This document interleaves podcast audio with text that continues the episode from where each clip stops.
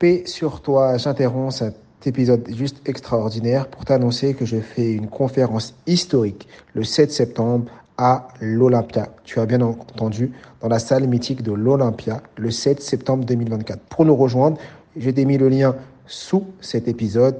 Rejoins-nous vite et rapidement parce que les places sont limitées. Ça va juste être extraordinaire et on va parler de mémoire et surtout comment ta mémoire est illimitée. Je compte sur ta présence.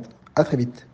Les enfants parlent beaucoup. Mm. Et puis à un moment donné, on rencontre le mur de la critique. On a des moments pas faciles à vivre, quelques humiliations. Ça peut être en classe, ça peut être avec les parents. Et on apprend à se taire. Là où la parole est en expansion, bah, tout d'un coup, elle s'arrête et hop, je vais me taire. Et toute ma vie, je fuis un peu ces moments de prise de parole en public tant bien que mal, je passe des euros, je passe des entretiens, mais c'est une souffrance. Mais cette fluidité, on l'avait, on l'a perdue, et le but, c'est de se désinhiber pour retrouver une parole plus libre.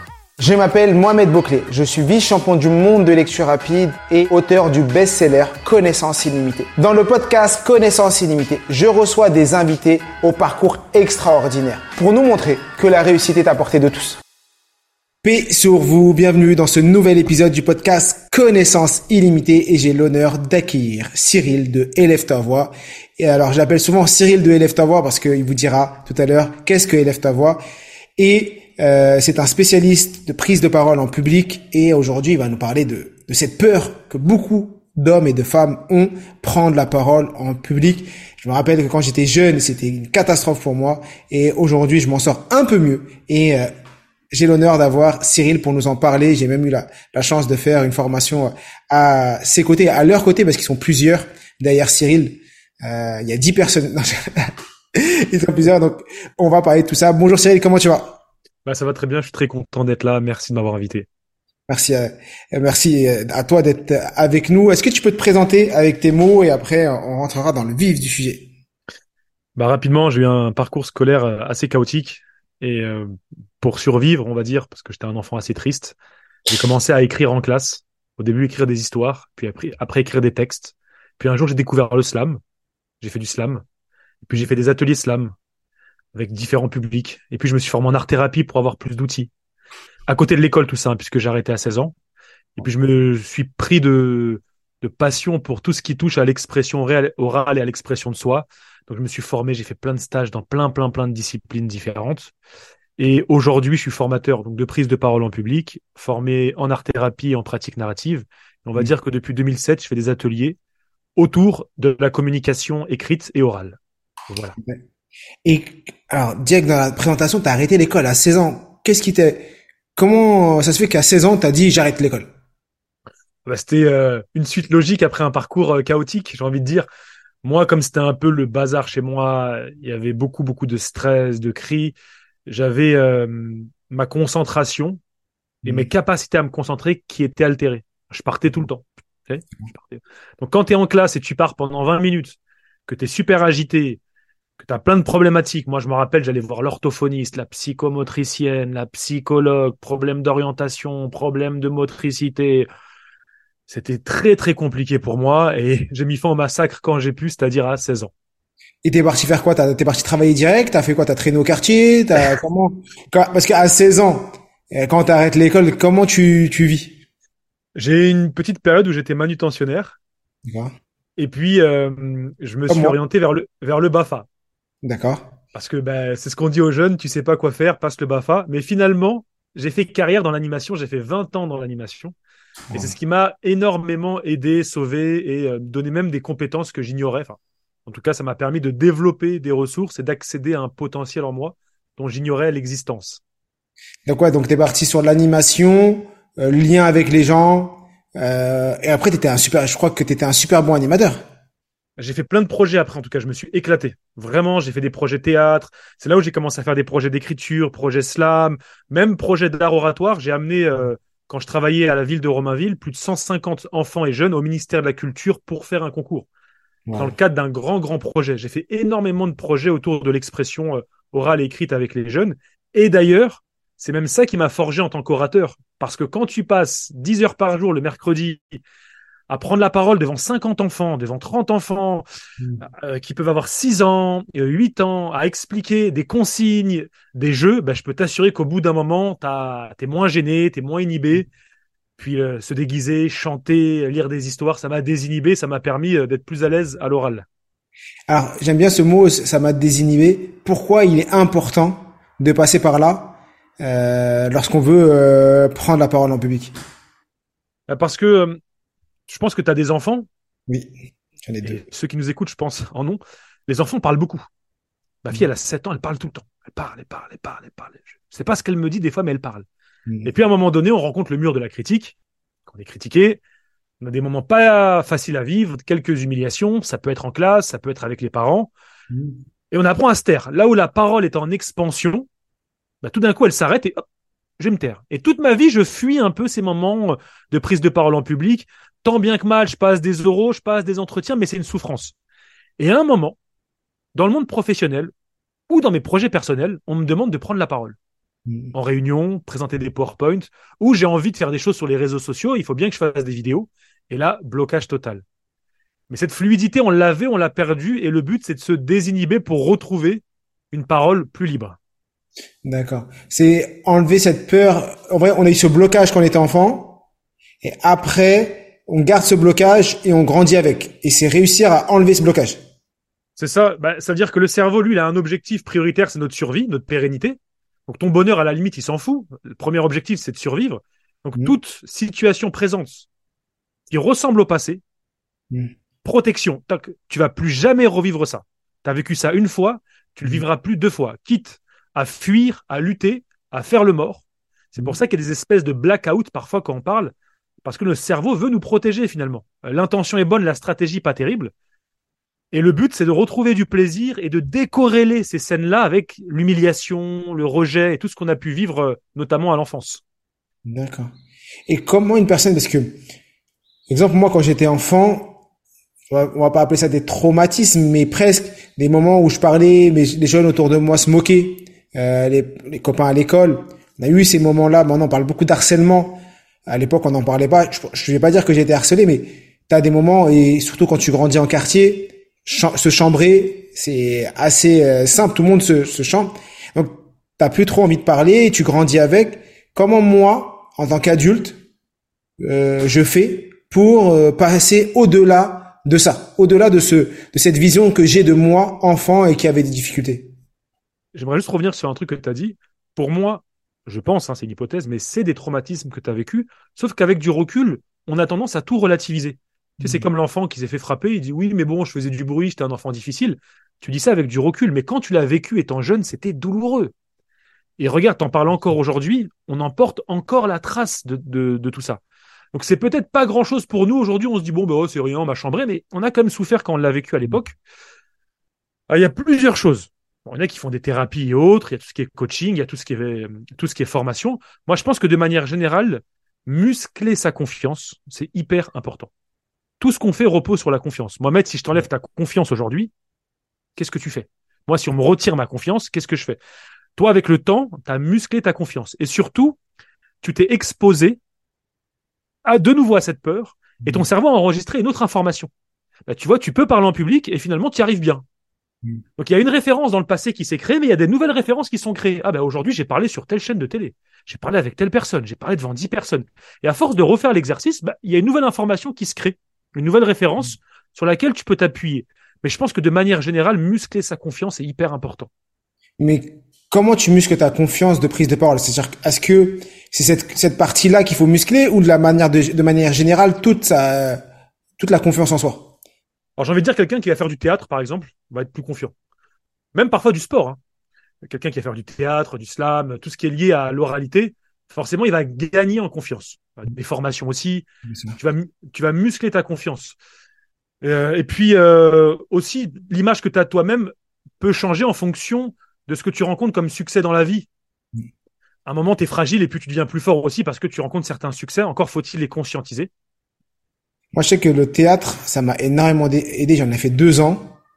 Et c'est ça qui a, ça a été mes premiers pas dans, dans la personne que je suis devenu.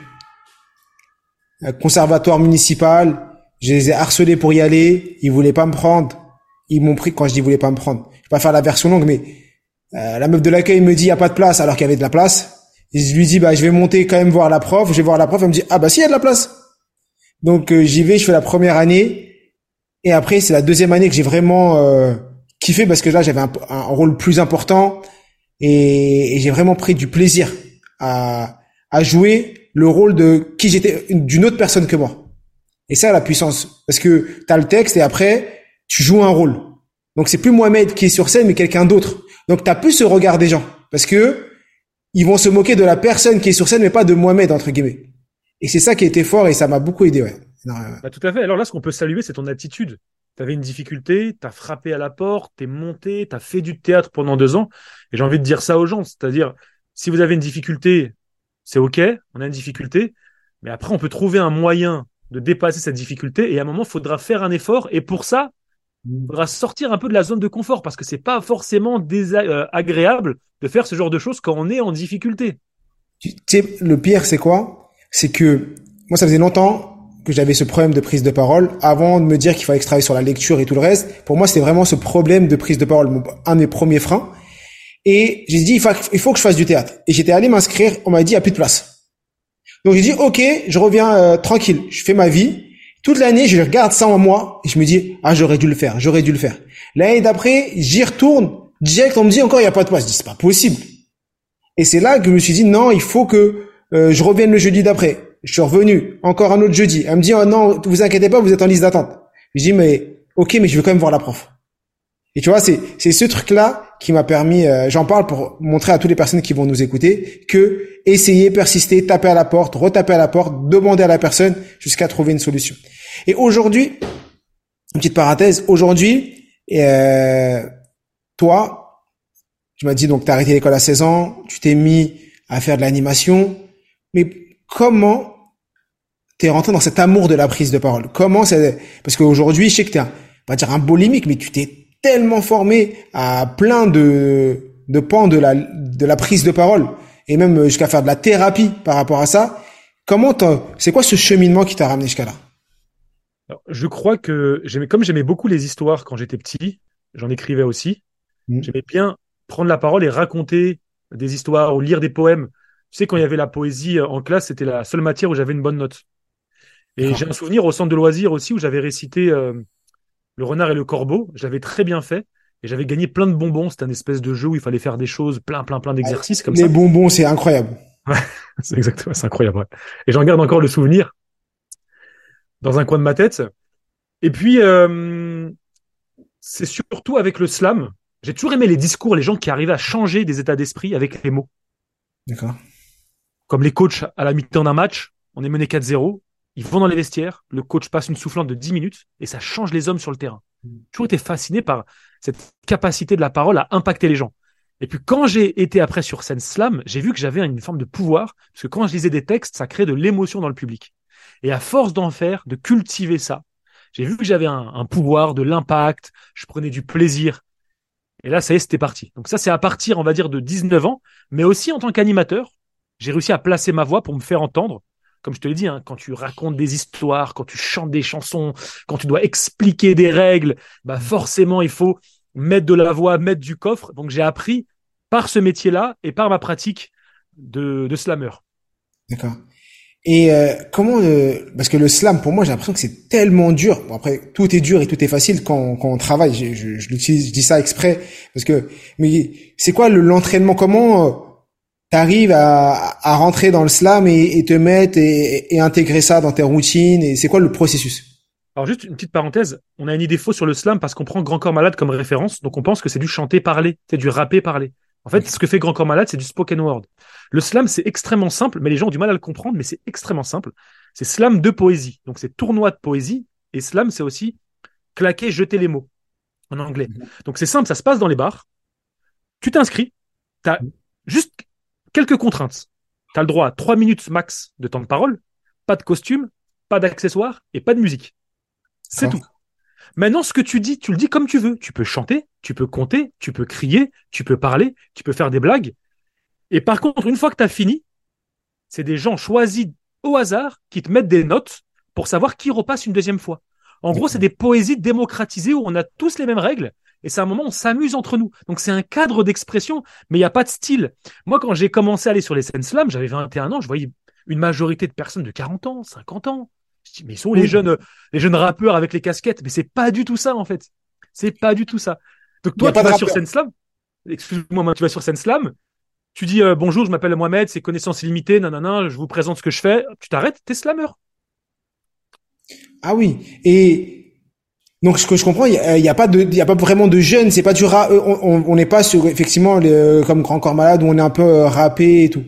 Il y en a qui ont ce débit là, mais comme il n'y a pas de contraintes stylistiques, à partir du moment où tu viens sur scène, tu récites un texte comme tu as envie de le dire, de la manière dont tu as envie de le dire. Tu peux le chanter, tu peux faire du reggae, tu, tu es slammer à ce moment-là.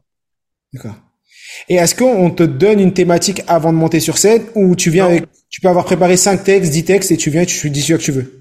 Ouais, tu dis celui que tu veux, tu dois pas dépasser trois minutes, pas d'accessoires, pas de musique. C'est le public qui choisit qui repasse une deuxième fois, t'es tiré au sort. C'est des soirées, un cadre d'expression, c'est tout. D'accord. Ah bah je vais, je vais devenir slammer alors. je vais me mettre à faire du slam.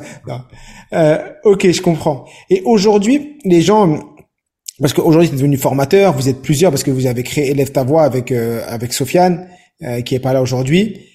Euh, d'où vient Élève ta voix Pourquoi vous avez vous êtes dit toi en tant que forme en tant que personne qui adorait la prise de parole, comment cette envie t'est arrivée de dire bah maintenant il faut que j'enseigne, il faut que je partage ça au, plus grand nombre? Bah déjà j'étais formateur pour un un groupe qui m'avait formé en art thérapie avant qui s'appelle Artincel. Eux-mêmes mmh. avaient commencé à me dire fais des trucs autour de la communication. À l'époque, j'ai dit, ah non, pas tout de suite, je suis pas prêt.